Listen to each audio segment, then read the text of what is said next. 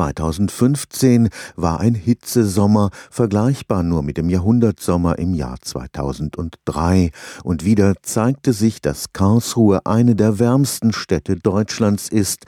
Im August wurden am Stadtrand Spitzenwerte um die 40 Grad gemessen. Im Stadtzentrum lag die Temperatur in manchen Nächten sogar sieben Grad höher.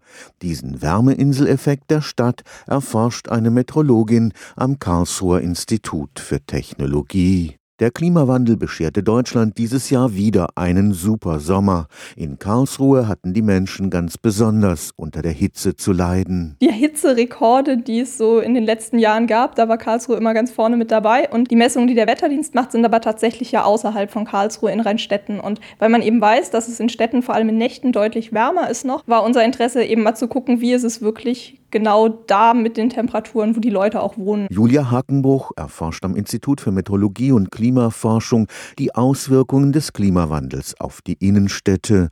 Mit ihrem Team hat sie während des Sommers an drei markanten Stellen Messstationen aufgestellt. Wir hatten einen Messmast aufgestellt in einer Grünfläche am Stadtrand, am Hauptfriedhof. Der zweite Mast war in einem begrünten Innenhof in der Oststadt, also so eine enge Bebauung, aber sehr grün eben. Und der dritte Messpunkt war in der Weststadt statt in einem sehr versiegelten, sehr eng bebauten Innenhof, wo wirklich kaum Grün war. Und da konnten wir dann eben ganz schön vergleichen, wie auch so die direkte Umgebung eigentlich auf die Temperaturen dann Einfluss nimmt. Vor allem in der Nacht entsteht durch die dichte Innenstadtbebauung eine Art Backofen, weil die Gebäude tagsüber gespeicherte Wärme abgeben. Der größte Unterschied, den wir zu den offiziellen Messungen in Rheinstetten hatten, war über 6 Grad. Und das ist ja doch schon ganz beträchtlich, wenn man sich überlegt, dass man eben nachts erholsam schlafen soll und dann eben in der Innenstadt bis zu zu 6 Grad höhere Temperaturen hat, als dann zum Beispiel, wenn man in Rheinstädten wohnt. Städte wie Karlsruhe müssen sich auf die durch den Klimawandel immer heißer werdenden Sommer einstellen. In Karlsruhe wird auch recht viel gemacht, schon im Bereich Klimaanpassung. Was eben günstig ist aus städtebaulicher Sicht, ist einfach immer viele Grünflächen zu haben, da Grünflächen über die Verdunstung abkühlend wirken und weil es allein schon ein psychologischer Effekt ist, wenn man irgendwie im Grünen ist, fühlt sich gleich nicht mehr so heiß an, wie wenn man jetzt auf einer Betonfläche steht. Stefan Fuchs, Karlsruher Institut für Technologie